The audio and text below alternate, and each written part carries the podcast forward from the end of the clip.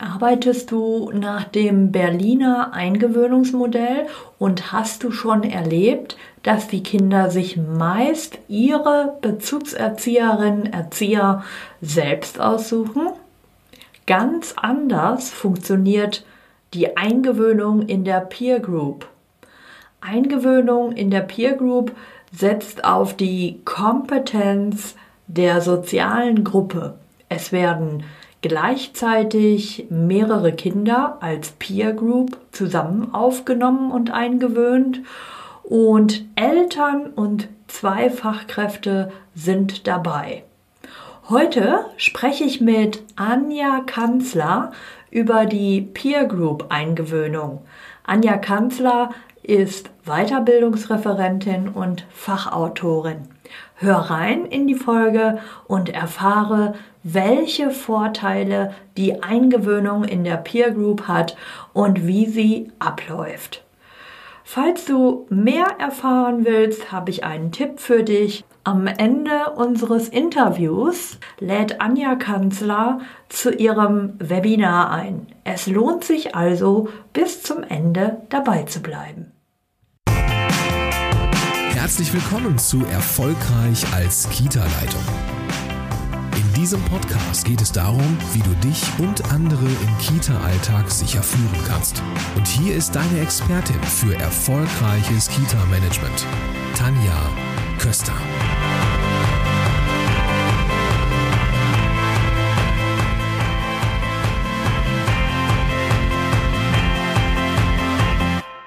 Hallo, ich begrüße euch ganz herzlich zu einem weiteren Podcast hier in der Kita-Leitung Community.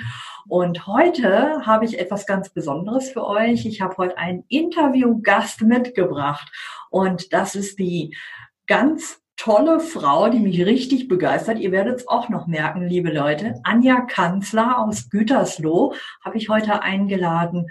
Und ja, erstmal Anja, vielen Dank, dass du ähm, dich bereit erklärt hast, heute in meinen Podcast zu kommen. Und ich würde einfach sagen, stell dich doch einfach mal kurz vor, ähm, damit die Leute so ein bisschen wissen, wer wer bist du denn? Und bevor du das jetzt machst, genau, würde ich nochmal sagen, wir wollen heute mit euch über das Thema Eingewöhnung und Peer Group sprechen. Ja, also ihr alle kennt wahrscheinlich das Berliner Eingewöhnungsmodell oder auch das Münchner Eingewöhnungsmodell. Und wir wollen heute nochmal einen ganz anderen Schwerpunkt mit ins Gespräch bringen. Und ja, Anja, ich begrüße dich herzlich und schön, dass du hier bei uns bist. Ja, danke Tanja und erstmal vorab herzlichen Dank für die Einladung, dass äh, ja du äh, dieses Interview zu diesem ja, wie ich finde auch sehr spannenden Thema mit mir überhaupt ja bereit bist zu führen. Ja, zu meiner Person. Ähm, ja, äh, mein Name hat Tanja gerade eben schon gesagt, Anja Kanzler ähm, und ähm, ja, ich bin jetzt seit gut 20 Jahren freiberuflich als Weiterbildnerin, äh, Coach und Supervisorin unterwegs ähm, schwerpunktmäßig für den Bereich äh, Tageseinrichtung für Kinder, aber auch teilweise arbeite ich mit Tagespflegekräften zusammen. Ja, äh, bevor ich mich selbstständig gemacht habe, war ich ähm, zehn Jahre für die Stadt Gütersloh in äh, ja, verschiedenen Tageseinrichtungen für Kinder selber als äh, pädagogische Fachkraft tätig und habe mit Kindern im Alter von ja, vier Monaten bis 14 Jahren gearbeitet, war zum Schluss auch freigestellte Leitung und ähm, ja, habe so den Kita-Bereich, denke ich, aus ganz, ganz viel, vielen verschiedenen Blickwinkeln auch kennengelernt. Also ähm, vom Berufspraktikum angefangen bis zur freigestellten Leitung. Also ja. Ja, das verbindet uns ja auch. Ne? Eine genau. Frau aus der Praxis, wir kommen beide aus der Kita. genau, und äh, in meinen Seminaren bezeichne ich mich immer ganz gerne so als praxisnah, vielseitig und humorvoll, weil ich finde, so das Leben ohne Humor ist einfach witzlos. Also das ist, glaube ich, etwas, was mich sehr auszeichnet an dieser Stelle. Und ja, meine äh, Themen sind halt sehr breit aufgestellt. Ähm, so von, von äh, Bildung, Betreuung und Erziehung von Kindern unter drei Jahren angefangen bis hin zu ganz vielen auch Coaching-Themen. Also ich glaube, schon allein darüber könnte man jetzt Genau. ganz lange reden, aber äh, ich glaube, das andere ist letztendlich äh, spannender. Ich habe auch einiges an Büchern ähm, veröffentlicht, also auch zu verschiedensten Themen, die auch so meine eigene Entwicklung nochmal sehr schön zum Ausdruck bringen.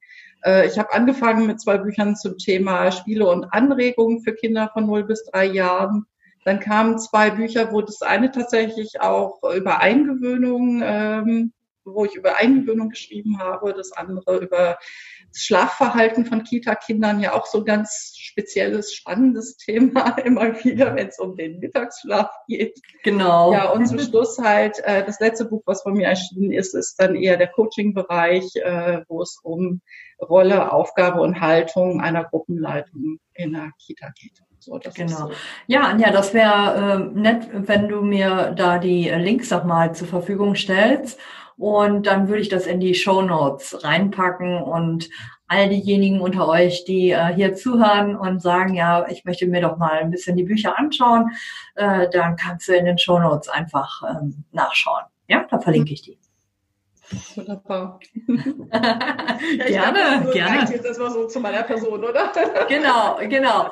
Und äh, ja, wenn ich dich frage, Anja, ähm, für welches Thema brennst du besonders? Hast du ein Lieblingsthema, was du nennen magst? ja, das ist bei der Bandbreite manchmal schon ein bisschen schwierig, so, so zu sagen, wofür für brenne ich. Also äh, ich brenne besonders ähm, dar, äh, äh, dafür, dass es ähm, das Kind im Mittelpunkt steht. Also ich denke, das ist mir besonders wichtig. Mhm. Und äh, ich glaube, das ist auch die Verbindung und Verknüpfung zu all meinen Themen letztendlich. Sei es jetzt, äh, dass es halt, äh, wenn es um Bindung und Eingewöhnung geht, wo wir ja auch heute drüber sprechen, so zu gucken, was ist für, für Kinder wichtig, damit sie gut ankommen können, dass sie Übergänge gut bewältigen können. Mm, das andere ist, ähm, ich habe so ein Faible für Kinder, die einfach anders sind. Und ja, das ist, äh, ich habe die schon früher in meiner Fachpraxis immer so ein bisschen angezogen. Ähm, und äh, offensichtlich haben die bei, äh, in mir auch eine gewisse Verlässlichkeit äh, und Klarheit erleben dürfen. Und ähm, ja, das ist so das, was mich in meinen Seminaren auch immer wieder so begeistert und, und äh, so von Themen, ja, wenn es um die, die kleinkindlichen Aggressionen geht, erstmal, wo es dann ja entwicklungsbedingt auf der einen Seite ist, aber dann halt auch zu gucken, wo ist es, hat es dann nicht mehr mit der Entwicklung zu tun, sondern mit äh, ja ganz vielen Rahmenbedingungen oder äh, Befindlichkeiten des Kindes, warum es sich dann gerade so verhält, wie es sich verhält. Also, genau. Ja, da, ich glaube, da sind wir ja einer Meinung. Also äh, es gibt immer eine Ursache für das Verhalten mhm. eines Kindes und äh, wir sollten uns auf die Suche der Ursache machen. Ähm, ja, wir sollten die Schatzsucher sein und ja. äh, nicht gucken, äh, dass wir sanktionieren, sondern dann, dass wir gucken, woher kommt das und was braucht das Kind. Ne? Genau. genau. Also ich spreche da immer ganz gerne vom Prinzip des guten Grundes. Also das ist ähm, so die, herauszufinden, äh, ja, das, das Kind hat gute Gründe für sein Verhalten. Genau. Und äh, dann, letztendlich müssen wir dann auch schauen, inwieweit äh, sind auch wir die Auslöser dafür, dass das Kind sich so verhält, wie es sich verhält. Und ja. Ja. Ja, du ja, merkst, sehr schön. So eine, ja, ich merke, ne, ein ganz bist, anderes Thema. genau, wir, wir konnten zu allen äh, verschiedenen äh, Themen hier sprechen. Wir sind da ja beide äh, ganz breit aufgestellt. Äh, wir wollen uns heute aber wirklich um das Thema Eingewöhnung ähm, ja so ein bisschen kümmern. Und ähm, ja, wenn ich jetzt hier auf meine nächste Frage schaue, ähm, ja, wenn du eine Kollegin in deinen Job einarbeiten dürftest, also stell dir vor, du wärst jetzt wirklich noch in der Kita, ne? wir kennen das ja beide, weil wir auch dort waren, äh, was würdest du ihr als erstes mit auf den Weg geben? Also eine Kollegin, die eingearbeitet wird. Mhm. Ja, was würde ich äh, der Kollegin mit auf den Weg geben wollen? Ähm, schau einfach auf die Signale, die ein Kind dir aussendet. Guck mhm. genau hin, vertrau darauf, dass das Kind äh, dir manchmal mit Feindzeichen, mit Nuancen sagt, das brauche ich jetzt gerade, das ist mein Bedürfnis. Und Kinder wissen sehr gut selbst, was ihnen gut tut. Und ich glaube, mhm. manchmal brauchen wir einfach mehr den Mut, genau hinzuschauen und äh, nicht aus Angst heraus, ah, das bekommt jetzt eine extra Wurst. Mhm. Ähm, was anders zu machen. Ähm, erfahrungsgemäß verstehen die anderen Kinder das sehr, sehr gut. Mhm. Ja, das finde ich ja auch immer äh, sehr spannend, sich auf dieses Thema zu konzentrieren, also genau zu beobachten. Wir sagen ja ganz oft immer, das Kind da abholen, wo es steht. Das ist mhm. manchmal so ein abgedroschener Satz, aber wenn wir den jetzt, machen wir jetzt nicht, aber wenn wir den jetzt auseinandernehmen würden, das Kind da ab, abholen, wo es steht, dazu muss ich ganz genau beobachten. Ne? Thema äh, mhm. Feinfühligkeit, das hast du ja auch, ne? wahrnehmende Beobachtung. Und dazu muss ich erstmal mich selber in die Lage versetzen und mich auch äh, mhm. befähigen, dass ich das auch wirklich kann und äh, mich darauf einlassen kann. Genau. Ja, ja sehr schön. Genau, ja. da finde ich auch die, die ähm, aus den Bildungs- und Lerngeschichten diesen Ansatz dieser Teaching Stories sehr schön äh, so äh, diesen Perspektivwechsel zu machen und dass das Kind die Fragen an die pädagogische Fachkraft stellt. Genau. Und das ja. ist ähm, und da, da also das wäre etwas, was ich also einer Kollegin gerne mit auf den Weg geben würde. Ja, das ist, äh, das ist wirklich ein, äh, eine gute Idee. Ich habe da auch Fortbildungen zu den äh, Bildungs- und Lerngeschichten gegeben. Mhm. Da gibt's ja eben diese Sequenz, wo diese Fragen des Kindes an die Erzieherin mhm. oder an die Fachkraft, sagen wir mal, gestellt werden die haben mich richtig beeindruckt. Äh, diese Fragen, die gehen unter die Haut, würde ich mal sagen. Ja. Genau, und ich glaube, genau. dass wir da einen ganz besonderen Blick für Kinder drüber entwickeln können. Ich glaube, dass das, um den Bogen jetzt auch zu, zu dem Thema Eingewöhnung zu bekommen mhm. an der Stelle, dass das auch sehr wertvoll ist, auch in dieser Situation, um das genau. Kind kennenzulernen, um hinzuschauen, ähm, wer bist du eigentlich? Und mhm. äh, das Kind im Prinzip die pädagogische Fachkraft ja fragt, äh, kennst du mich und meine Interessen? Genau. Also das finde ich jetzt so gut. Äh, da sieht man mal, was wir so verhackstücken können. Äh, das habe ich mir gerade notiert für die Show Notes, ähm, dass ich das nochmal raussuche, weil das mhm. finde ich ist eine optimale Vorlage auch gerade zum Thema Eingewöhnung. Und du hast es ja gerade schon gesagt, ich habe jetzt gerade meine Seiten verblättert. Ähm, du hast es ja gerade schon gesagt, wir wollen jetzt mal so ein bisschen auf unser Thema mhm. kommen, auf Eingewöhnung und Peer Group. Und wir haben es ja so ein bisschen vorbesprochen. Ich fand es total spannend, ähm, mal den Blick ähm, ja in eine andere Richtung zu bringen, äh, statt äh, ja, ich sag's einfach, immer in das in die Richtung Berliner Eingewöhnungsmodell oder in Anlehnung an das Berliner Eingewöhnungsmodell. Mhm. Ähm, vielleicht kannst du ja mal kurz ähm, so umreißen, worum geht es bei diesem Ansatz? Also wenn ich die Peer Group in den Vordergrund stelle, das kannst du vielleicht einmal kurz äh, für uns hier und für die Hörer einmal erklären. Mhm. Ja, also die Eingewöhnung in der Peer Group stellt tatsächlich äh, ein Stück weit in den Vordergrund, dass auch schon jüngere Kinder Interesse aneinander haben, sich äh, sehr viel Halt und Unterstützung untereinander auch geben können. Es äh, gibt da durchaus auch eine äh, Untersuchung, die ähm, gezeigt hat, dass ähm, auch Kinder unter drei Jahren schon, wenn sie gemeinsam mit anderen Kindern, die auch neu in die Einrichtung kommen, mhm. eingewöhnt werden, äh, dass es ihnen viel leichter fällt, sich von ihren Eltern zu lösen in dieser Situation. Und das ist so das, worauf dieses, dieses Konzept also äh, sehr stark aufbaut, zu gucken, ähm, wie ähm, ja, äh, kommen Kinder auch schon in, in Kommunikation miteinander? Wie kommen sie in Kontakt miteinander? Und wie stützen sie sich darüber auch in Übergangsprozessen? Und äh, es gibt ja da auch ein sehr, sehr schönes äh, Buch. Ich äh, habe jetzt gerade aktuell die Autorin nicht im Kopf, aber dieses, äh, was wir alles gemeinsam können oder schon können, ähm, äh, da, da wird sicher auch sehr äh, stark darauf bezogen, wie viel äh, gerade in der Peer-Group-Beziehung schon stattfindet. Ja. Sag mal, so langläufig wird ja so, äh, ich bin also ursprünglich auch Spiel- und Interaktionspädagogin und mhm. sag mal so in, in meinem äh, ja ursprünglich in meinem Studium habe ich noch gelernt in der Spielpädagogik, Kinder unter drei Jahren bevorzugen das Parallelspielen. Mm, so. Ja. Das, also ja, das habe ich auch gelernt. so, und, äh, das, das hält sich ja immer noch hartnäckig, wenn man mal ehrlich ist. Ne? Das ist so, äh, das, das ähm, ist ja immer noch auch in der Ausbildung verankert letztendlich. Genau. Und äh, ja, genauere Untersuchungen und, und ähm, zeigen und ich denke auch die Praxis, also jede, die jetzt hier zuhört aus der Praxis und mit Kindern unter drei Jahren arbeitet, weiß, äh, dass das anders ist. Also dass Kinder durchaus auch schon in den Kontakt zueinander gehen, ähm, dass sie miteinander kommunizieren, dass sie auch ins Spiel miteinander kommen.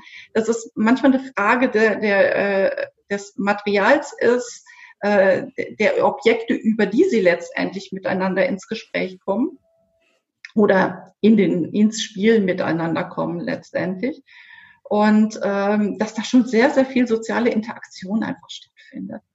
So. Ja, also äh, entschuldige, wenn ich dich unterbreche, also dieses Thema Parallelspiel, ich glaube, wenn wir das in unseren Köpfen weiterhin aufrechterhalten, dann können wir äh, diesem neueren Ansatz, ähm, also Peer Group Eingewöhnung, äh, einfach nicht folgen. Und wir wissen ja eigentlich, dass Kinder ähm, imitieren und nachahmen, auch sehr früh. Sogar Babys machen das ja schon. Babys, ja. ähm, also wenn wir die ganz Kleinen in den ähm, in den U3-Gruppen haben, die imitieren ja auch auf dem Wickeltisch, die äh, imitieren äh, die Mimik, die, die Gestik und so weiter.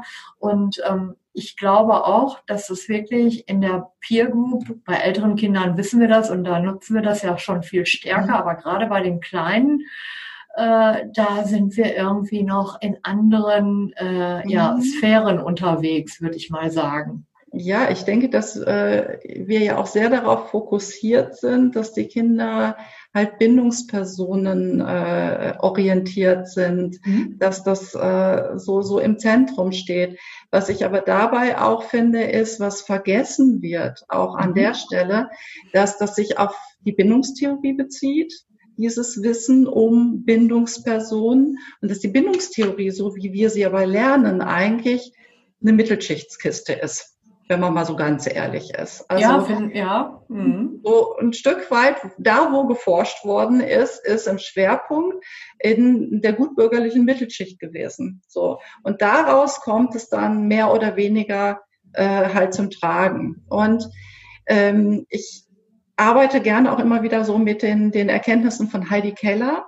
Mhm. Äh, zum kultursensitiven Bereich und äh, die ja da an der Stelle auch ganz klar sagt, ähm, das ist aber nur eine Form genau. der Bindung. Es gibt ganz viele Formen, wenn wir genau hinschauen und, und die Welt mal so insgesamt betrachten oder auch verschiedene Familienkulturen betrachten. Genau. genau. Und ähm, dass es nämlich nicht immer die Kernfamilie ist, die zwangsläufig äh, die Hauptbindungsperson darstellt. Wir haben dann ja auch immer diese Vorstellung von Mama und Papa, die dann letztendlich äh, so die, die äh, Bindungspersonen sind, dass es aber viele andere sein können. Und ich glaube, dass wir auch, wenn, wenn viele von uns so in, in die eigenen Familiengeschichten reinschauen, da auch ganz viel feststellen können, dass das einfach genau.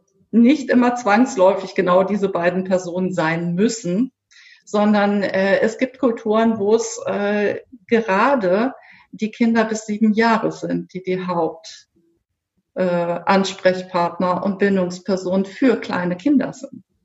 Genau, das finde ich auch sehr spannend, da wirklich mal äh, unter dem Stichwort kulturelle Vielfalt mhm. äh, mal zu schauen, welche ähm, ja, welche Vorstellungen von Familie ähm, haben wir denn und welche ähm, ja auch mhm. Erziehungsvorstellungen, welche Werte vertreten wir? Das kennen wir, wenn wir uns mit diesem Thema äh, näher beschäftigt haben und dann merken, ich sag mal, wir Fachkräfte, die hier vielleicht ähm, ja hier in, hier in unserer Heimat groß geworden sind, vielleicht auch teilweise noch mit der Kernfamilie, auch ja gar nicht mehr alle, da merken wir, dass wir an unsere eigenen persönlichen Grenzen stoßen, wenn wir dann in einer Kita arbeiten wo wir äh, Multikulti haben und äh, wo es eben Familien gibt, die ganz andere Vorstellungen, Werte und ähm, ja auch Erziehungsmethoden äh, nutzen. Und äh, wo man eben sagt, ja, eine große Familie, ein Kind braucht ein großes Dorf, um groß zu werden. Und wenn wir uns davon befreien, von dieser Vorstellung, ähm, Bindung und Beziehung, Mama, Papa, äh, Kind, sage ich mal, und dann geht äh, entweder Mama oder Papa mit dem Kind zur Eingewöhnung. Und äh, wenn das nicht geht, dann ist das aber schon relativ problematisch in den Augen einiger Fachkräfte. Ich will das nicht generell unterstellen, aber ich glaube, viele von uns laufen mit dieser Überzeugung rum und deswegen ähm, widerstrebt es uns, wenn wir dann sowas hören, äh, wie das soll irgendwie schneller gehen. Ich erinnere mich da an eine Kollegin, deren ähm, Enkelkind in Spanien aufwächst und dann dort, ich weiß nicht, ob es auch Kindergarten sich nennt, aber dreijährig auf jeden Fall dann in eine institutionelle äh, äh Bildungseinrichtung, sage ich jetzt mal, kam. Und da war das wirklich auch so. Da, da war der erste Tag so und dann wurde das Kind übergeben, sage ich jetzt mal. Ich mhm. meine nicht abgegeben und dann hat sich ähm, die Mutter wieder zu verabschieden. Das war da aber normal. Keiner hat einen mhm. Aufstand gemacht. Und wenn wir mit unseren Überzeugungen sowas sehen, dann denken wir, das geht doch gar nicht. Ja. Ähm. Also das finde ich sehr spannend nochmal, dass du ja, das, Perspektive das ist ja auch unsere kulturelle Brille, die wir mitbringen letztendlich. Also das, was du beschreibst, ist übrigens in Japan ganz ähnlich. Mhm. Und ähm, da gibt es auch ein sehr, sehr schönes YouTube-Video von Heidi Keller, äh, mhm. wo sie interviewt wird, was ich also wirklich sehr empfehlenswert finde, mhm. ähm, weil dann nochmal so deutlich wird, ähm, dass auch ihr Interviewpartner da sehr mit seiner kulturellen Brille bewertet äh, mhm. dass das also in Japan es als positiv eingeschätzt wird, wenn die Kinder dann erstmal ihre Trauer zeigen und weinen mhm. in diesem Ablösungsprozess, mhm. weil die Eltern dann erstmal gehen. Und das ist ein gutes Zeichen, dass die Kinder dann traurig sind. Mhm, mh. Also wo ja, das einen ganz anderen Stellenwert ja, hat. Und ja. wir ja dann so sagen, oh Hilfe, das darf auf keinen Fall passieren. Ne? Wo ich äh, dann ähm, aber äh, so auf Elternabenden, wo ich teilweise auch unterwegs bin, um halt Eingewöhnungsmodelle zu vermitteln, auch immer wieder den Eltern sage, ihr Kind hat ein Recht darauf, traurig zu sein. Also ja, das ist, glaube ich, ganz schwer zu verdauen, wenn man eben mit dieser anderen ähm, Wertehaltung äh, mhm. kommt, mit, äh, in der viele von uns hier aufgewachsen sind. Hier, ne? Mhm. genau.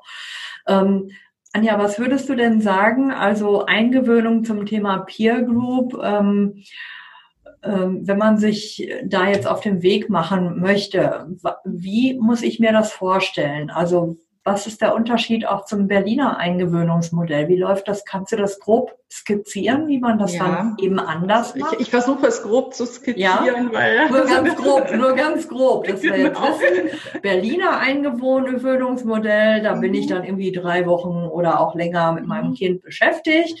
Äh, und was ist denn vielleicht äh, so zwei, drei markante mhm. Punkte?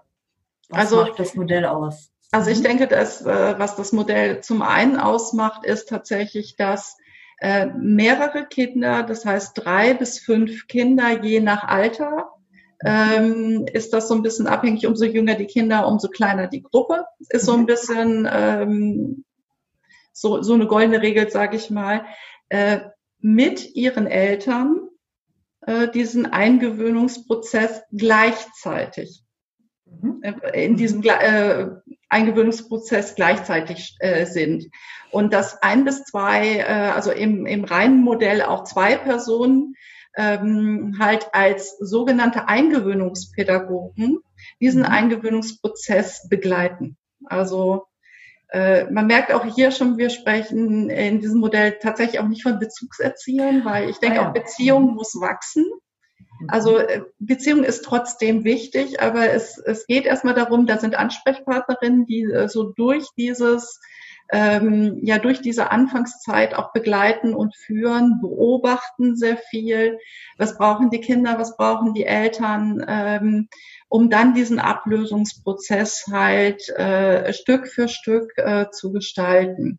Und ähm, ja, wie gesagt, also das, das andere, andere Andersartige zum Berliner Eingewöhnungsmodell ist tatsächlich, dass es gewollt ist, dass mehrere Kinder und Eltern gleichzeitig mhm. äh, kommen und äh, die Kinder die Gelegenheit bekommen, miteinander ins Spiel zu kommen und die Eltern die Gelegenheit bekommen, miteinander im gleichen Raum wie die Kinder am Anfang miteinander ins Gespräch zu kommen. Mhm. Also die dürfen sich tatsächlich unterhalten. Ah ja, die, die dürfen auch reden im Gruppenraum. Die dürfen auch reden miteinander und äh, äh, das ist das äh, so die Parallele, die ich da sehe, dass also es geht einmal um die Peer Group der Kinder und es geht um die Peer Group der Eltern. Also genau, das ist ja eine Parallele tatsächlich.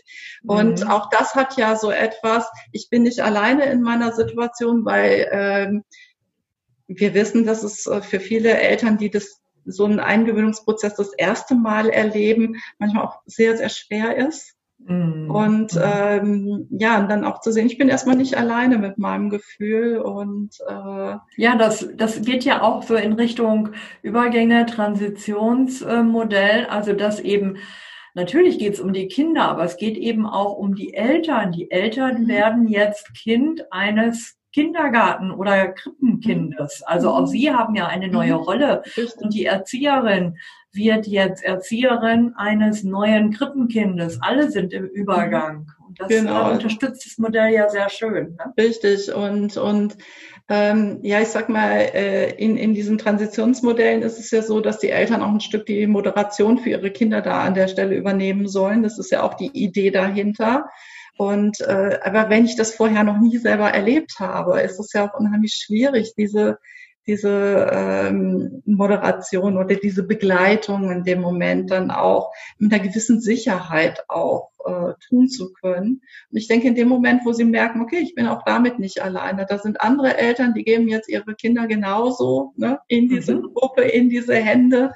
Ähm, dass das auch eine sehr stützende Wirkung haben kann. Und das mhm. ist auch das, was ich aus der Praxis von äh, Kitas, die mit diesem Modell arbeiten, immer wieder zurückgemeldet bekomme, dass das also wirklich, die Kinder äh, bilden so eine Einheit und die finden sich schon sehr schnell dann auch äh, zusammen wenn dann halt die, die pädagogischen Fachkräfte gut hinschauen und da sind wir wieder bei diesem, nimmt die Signale der Kinder wahr, äh, wo steht das einzelne Kind, äh, womit kommen die miteinander ins Spiel, äh, ins Spiel, wo merke ich aber vielleicht, dass ein Kind auch noch ein bisschen äh, die Nähe zu den Eltern sucht, wie kann ich das vielleicht dann auch äh, Stück für Stück äh, in die Kindergruppe äh, führen. Also so, und das ist nochmal diese veränderte Rolle der Eingewöhnungspädagogen auch. Es geht also nicht darum, äh, fördergründig diese, diese Beziehung zu den Kindern aufzubauen, sondern zu gucken, wie bringe ich die Kinder miteinander in Beziehung.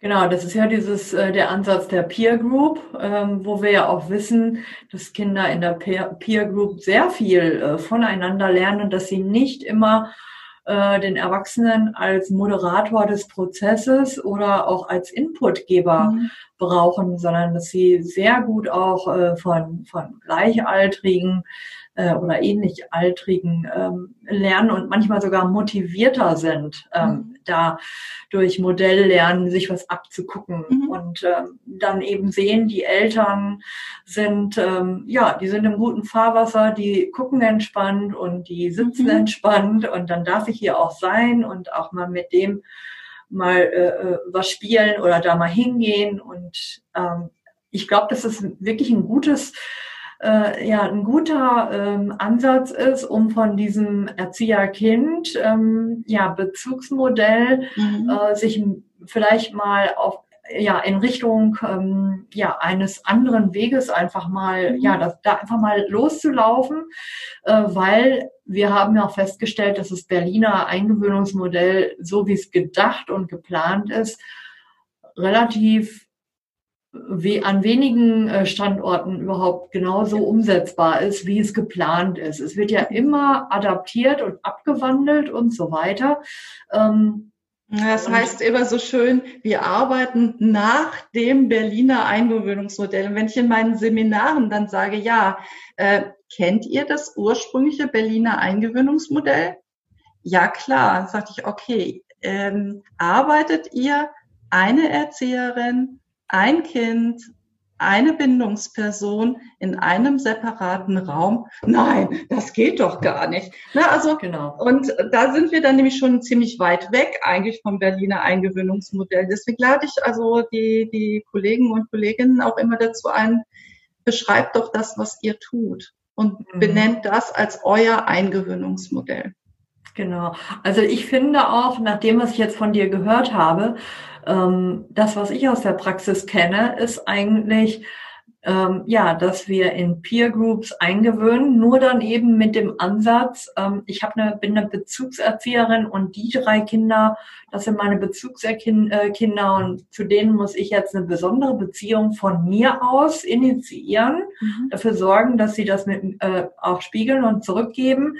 Ähm, aber es findet ja eigentlich immer in der Gruppe statt. Vielleicht mache ich eine gestaffelte Aufnahme in der ersten Woche, aber mhm. ich kann ja nicht sagen, ähm, ihr könnt jetzt mal einen Tag in der Woche kommen und an den anderen Tagen kommt jeweils ein anderes Kind. Das ist ja in der Praxis gar nicht oder fast eigentlich gar nicht umsetzbar. Von daher kommen die eigentlich auch immer mhm.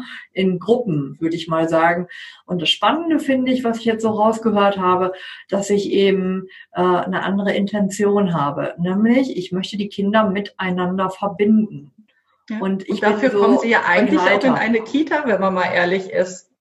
Ja, also ja. die, die, Kinder kommen ja in, in eine Kita, in eine Tages-, Großtagespflegegruppe oder ne, äh, Krippe, ähm, weil sie dort mit Kindern gemeinsam spielen und lernen sollen. Ja. Und wir gehen im Berliner Eingewöhnungsmodell eigentlich einen kleinen Umweg über die Bezugsperson in die Gruppe. Genau. So, und ich finde, dass das Peer-Group-Modell, ähm, wie gesagt, durch die Eingewöhnungspädagogen die Beziehung zum Kind überhaupt gar nicht vernachlässigt. Also das ist trotzdem mhm. wichtig. Also, und trotzdem dieser, dieser Umweg wird halt vermieden und es, die Kinder müssen sich auch nicht zwangsläufig auf eine einzelne Person jetzt so stark fokussieren und konzentrieren, äh, was ich denke, was sehr, sehr wichtig und wertvoll ist, auch für diese Situation, die wir auch alle aus der Praxis heraus kennen. Ähm, die äh, Bezugserzieherin erkrankt während des Eingewöhnungsprozesses. Ähm, da kommt irgendwann nach der Eingewöhnung ein Urlaub oder eine Fortbildung dazu. Also es gibt ja immer wieder Situationen, wo die Bezugserzieher äh, und Erzieherinnen letztendlich nicht da sind. Genau. Und ähm, das ist etwas, was mir auch viele Kollegen und Kolleginnen, die jetzt auch schon mit dem Modell arbeiten, auch zurückmelden, dass die Kinder, denen ist es wichtig, dass ein Erwachsener da ist, aber es muss nicht diese spezielle Person sein. Mhm.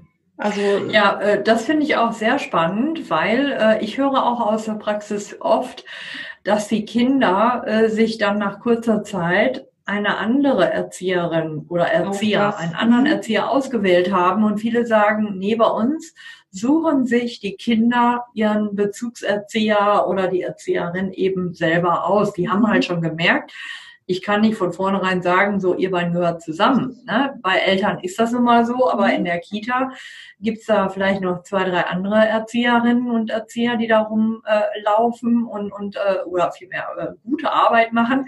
Äh, ja, und dann möchte ich vielleicht lieber mit dem äh, was machen, anstatt mit der und äh, das finde ich auch spannend, ähm, da wirklich zu sagen, die Kinder ähm, müssen nicht jetzt sich von der Mutter oder vom Vater oder von wem auch immer, äh, von der Bezugsperson äh, von zu Hause trennen äh, und sich auf die nächste einlassen. Und dann muss ich wieder nachher äh, eine Umgewöhnung auf, wenn die innerhalb der Kita wechseln, also von der Krippe zur Kita, dann muss ich ja wieder eine Umgewöhnung machen, wenn das nicht stattfindet. Das ist ja eigentlich ähm, ähm, da ist das Kind ein bisschen autonomer, würde ich mal sagen, ein bisschen ja, ja, autonomer oder vielleicht auch ein bisschen eigenständiger in seiner mhm. Entscheidung.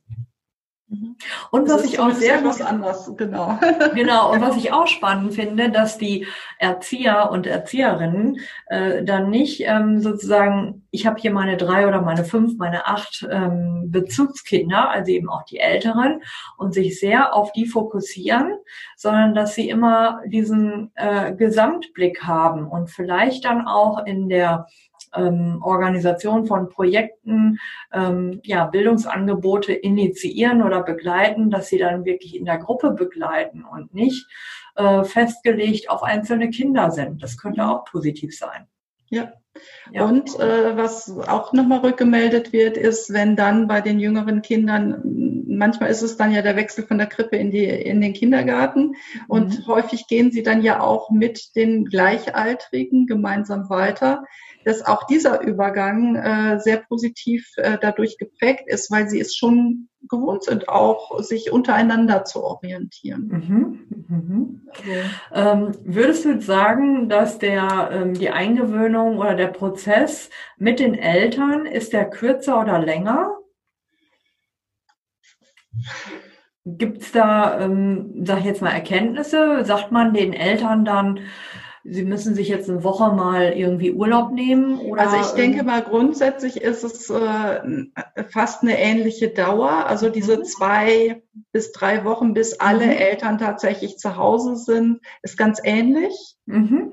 Äh, es gibt Kinder, wo es ja auch da schneller geht und andere, wo es dann halt ein bisschen länger dauert. Also die Individualität ist trotzdem gegeben. Das ist übrigens auch ganz wichtig zu mhm. sagen, also bei aller Peer Group Orientierung und Gruppenorientierung, das, äh, dieses Bedürfnis des einzelnen Kindes steht im Vordergrund. Also die Kindorientierung steht vor der Gruppenorientierung. Das ist auch nochmal so ein ganz wichtiger Aspekt an der Stelle. Ähm, aber dadurch, dass ich von vornherein mehrere Kinder gleichzeitig eingewöhne, äh, mhm. bin ich mit der Gesamtzeit der Eingewöhnung schneller ja, äh, fertig. Also mhm. durch das gestaffelte Aufnehmen zieht sich das ja häufig. Also mhm. äh, bis, mhm. bis dann alle Kinder letztendlich da sind. Ne? Und das ist dadurch, dass ich jetzt ähm, anders eine Möglichkeit habe, dadurch, dass ich drei bis fünf Kinder gleichzeitig aufnehme, und dann ja auch mit Vormittags- und Nachmittagsgruppe beispielsweise arbeiten kann, ah ja. die ich so mhm. nach und nach, ne? Also da gibt es dann so, so kleine mhm. Tricks und Kniffe, wie, wie das ja. dann also auch, ähm, also ich habe eine Einrichtung begleitet, ähm, die, äh, wie ich das damals in der Fachkraft für Frühpädagogik halt vorgestellt habe als Modell. Äh, die sind direkt darauf angesprungen, haben gesagt, wir machen das sofort diesen Sommer. Und ähm, die hatten nämlich die Situation, dass sie von zehn Kindern neun neue Kinder hatten. Und ähm, wir haben das dann also so aufgeteilt, dass sie halt in, in der einen Gruppe halt die fünf neuen Kinder, in der anderen Gruppe vier neue Kinder. Und das Kind, was sowieso schon da war, das kam einfach zu seinen ganz normalen Zeiten zu diesen jeweiligen Gruppen dazu. Ja. So. Also ich glaube, ähm, ich finde das einen super tollen äh, Ansatz, super spannend, Anja. Ähm, ich habe äh, vor einigen Jahren als ähm, Bereichsleitung äh, sozusagen zwei, vier Gruppeneinrichtungen parallel eröffnet, mit, mit alles neuen Kindern natürlich. Und ich erinnere mich noch, sieben Einjährige in der U3-Gruppe. Hätte, hätten wir da schon dieses Modell gekannt, mhm. äh, weil da wurde natürlich auch in Anlehnung an das äh, Berliner Eingewöhnungsmodell gearbeitet, äh, dann hätte man vielleicht auch diese eigene Akzeptanz und diese ich muss mich jedem einzelnen Kind noch mehr widmen und ich schaffe das nicht. Also auch der Druck, den ich als mhm. Fachkraft da habe, ne? Äh, und zu sagen, nee, das ist wirklich so eigentlich viel besser, weil das, was der, das Berliner Eingewöhnungsmodell verspricht, können wir hier mit unseren Rahmenbedingungen ja gar nicht umsetzen, sag ich mal. Ja, mhm. äh, da gibt es schöne äh, Filme, die man sich angucken kann, aber das ist so putzig, wenn da dann eine Fachkraft mit einem Kind in einem Raum, dann denke ich, wo ist das? Ja, Sind ja, anderen, das, ja, ne, das ist auf jeden Fall nicht, äh, nicht hier. so. Also ich kenne auch keine, keine Einrichtung, wo das so in der Form stattfindet. Also das ist und äh, wie gesagt, ich mache gebe jetzt schon seit ähm, tatsächlich sicherlich 17 Jahren ähm, U3-Fortbildungen. Ich habe tatsächlich angefangen mit dem Berliner Eingewöhnungsmodell und ich finde das auch wirklich gut im Ansatz. Also das ist ähm, das, was, was an grundsätzlicher Idee dahinter steht. Ähm, und das ist ja, sind ja auch Grundsätze, die wichtig sind. Äh, das Peer Group Modell scheitert an dem Punkt, wo ich nur ein Kind eingewöhne. Ja. Ne, also das, ja, okay. dafür brauche ich auch einen Plan B. Ne? Also das, das mhm. muss ich einfach äh, auch mit im Blick behalten. Und das passiert unterjährig ja nun auch immer wieder. Und ähm, trotzdem auch da nochmal zu gucken, ähm, es eröffnet mir dieser Peer Group Blick ja trotzdem die Möglichkeit, das Kind von vornherein, was ja viele Kollegen und Kolleginnen auch tun, ähm, mit in der Gruppe zu integrieren und zu gucken, wie, wie baue ich auch da die Brücke nochmal mhm. äh, mhm. verstärkt in dieser Richtung. Und alle diejenigen, die das bislang getan haben, jetzt auch an der Stelle vielleicht ähm, das schlechte Gewissen zu nehmen und zu sagen, genau. ihr macht es richtig. Das ist gut, genau. was ihr da tut. Und das tut das. den Kindern auch gut. Also das ist so, weil wir müssen ja auch die Kirche im Dorf lassen von unserer Rolle. Wir sind, sind, äh, wir sind im Laufe der Zeit wichtige Bezugspersonen für die Kinder. Ähm, Bindungspersonen, wie uns ja auch viele Jahre eingeredet worden ist, in der Form sind wir für die Kinder auch nicht, weil Bindung entsteht im ersten Lebensjahr. Und äh, klar, die Krippen, die U1 äh, äh, arbeiten, da, die müssen nochmal anders hinschauen, aber alle ähm, Einrichtungen, die ab einem Jahr aufnehmen, da sind wir Bezugserzieher. Sehr mhm. wichtige Personen, aber nicht mehr und nicht weniger. Ja, ja, ja, genau. Das finde ich auch nochmal wirklich wichtig. Und ich glaube, also erstmal ist es ähm, ja umsetzbar von, von der Methode, von dem Format und es nimmt auch viel Druck, wenn ich meine Ausrichtung und meine Rolle in der Eingewöhnung nämlich dann ganz anders ausrichte. Ich glaube, ähm, dass es auch wirklich viel Druck nimmt und dass es viel praxisorientierter äh, umsetzbar ist. Ähm, ja, du hast jetzt erzählt, du hast ja schon einige begleitet, Anja, dabei, ähm, das jetzt so umzusetzen. Ähm, und nehme ich jetzt mal an, ähm, hier sind jetzt äh, Zuhörerinnen und Zuhörer, die sagen, das finde ich spannend, ähm, mir so ein Peer Group ähm, Eingewöhnungsmodell mal näher anzuschauen. Ähm, wo äh, können die ja, Interessenten, sage ich jetzt mal, wo können die dich äh, finden oder was könnten sie tun, um weiter mit diesem Thema ähm, zu arbeiten, zu, sich zu informieren, zu gucken, ist das was für meine Einrichtung? Mhm. Ja, also zu, zum einen äh, stehe ich natürlich als Weiterbildnerin ähm, und auch äh, als Coach in dem äh, Kontext ähm, Einrichtungen jederzeit online wie auch offline zur Verfügung. Also Gut, ähm, auch online. also ähm, ja, ähm, es ist jetzt in naher Zukunft halt ein Webinar auch dazu geplant, also ähm, in, in, der, in dieser Richtung.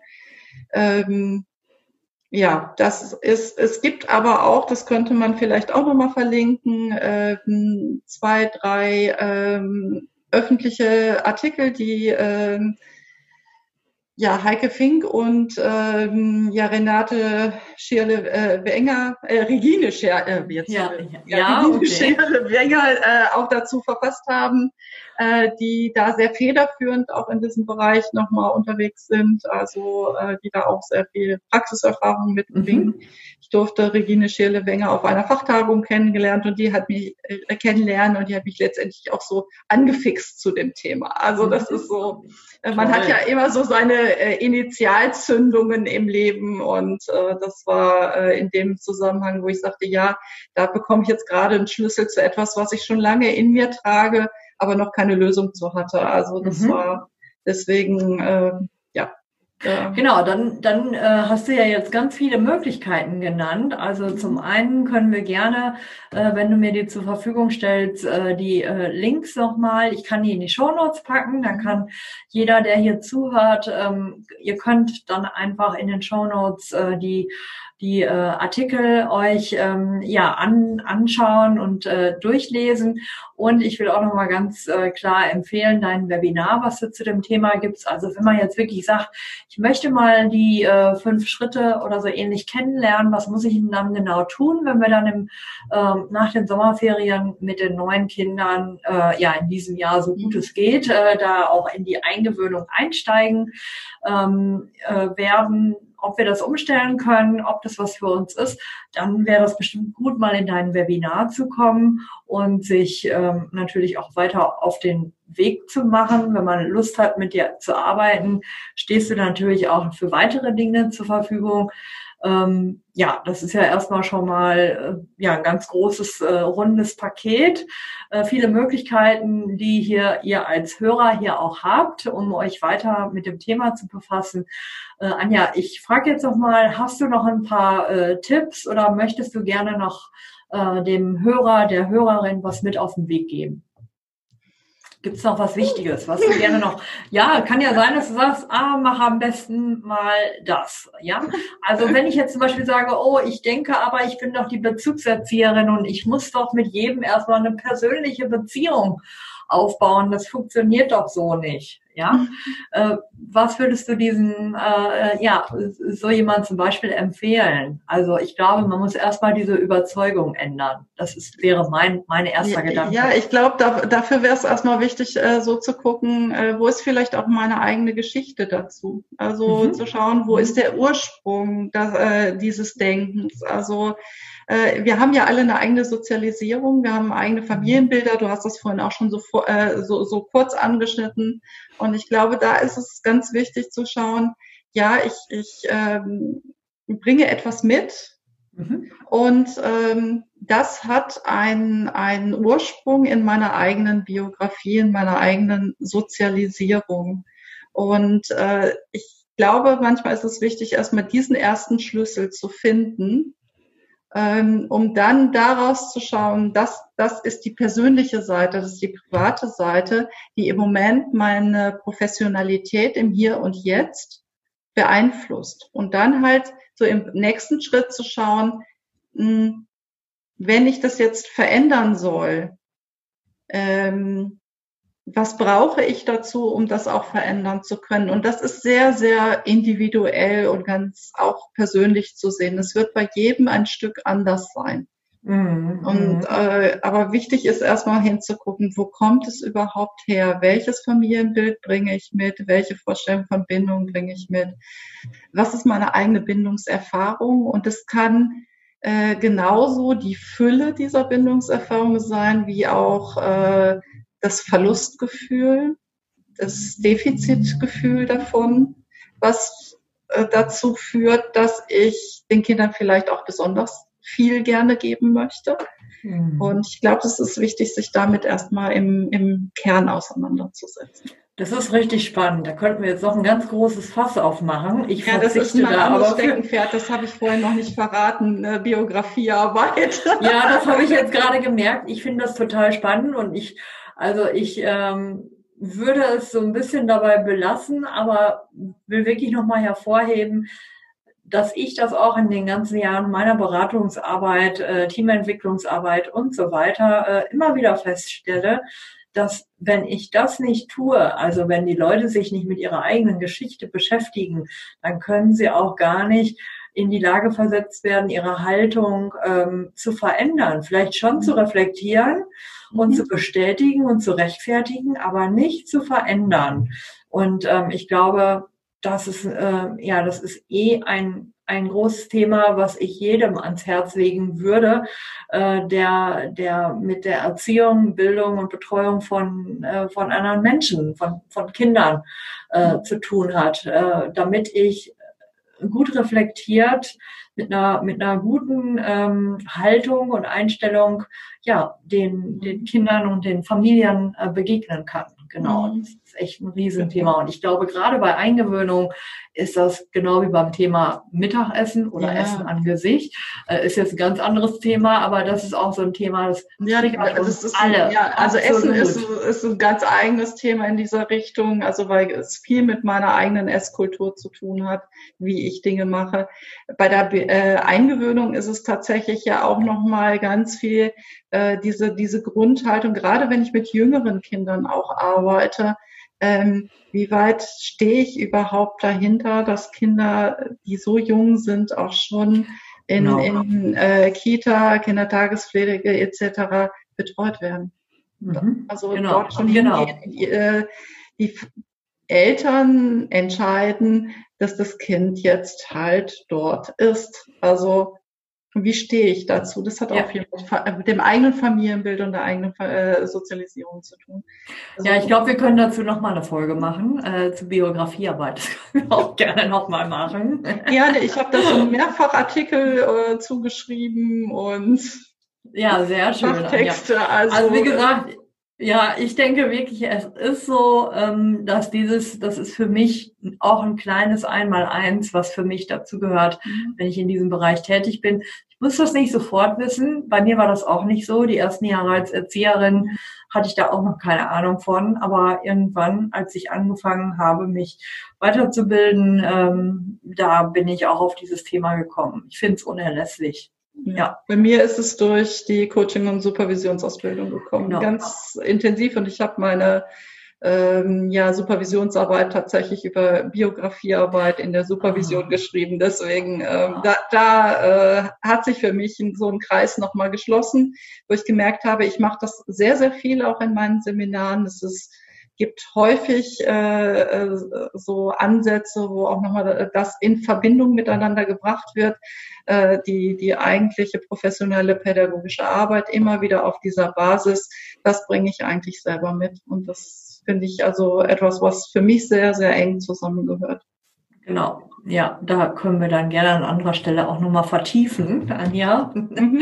Ich versuche jetzt so ein bisschen äh, zum Ende zu kommen mhm. und ich habe ja so ein paar äh, Abschlussfragen für mhm. dich mitgebracht. Und ähm, ja, wie gesagt, wir werden alles, was wir an Material haben, verlinke ich in den Show Notes. Ähm, den Termin für dein Webinar kannst du auch ähm, mir gerne zur Verfügung stellen. Dann werde ich das dort, dort alles reinstellen. Ähm, ja, und dann komme ich jetzt äh, zu, dem, zu den Abschlussfragen. Und äh, da bin ich mal gespannt auf deine Antworten. Also die erste Frage, welchen Beruf haben sich deine Eltern für dich vorgestellt, Anja? Weißt du das? ja, das, das Spannende ist, dass ich äh, in der Beziehung wirklich großartige Eltern habe. Sie leben Gott sei Dank noch. Also ähm, meine Eltern haben mir nie reingeredet, was ich werden wollte.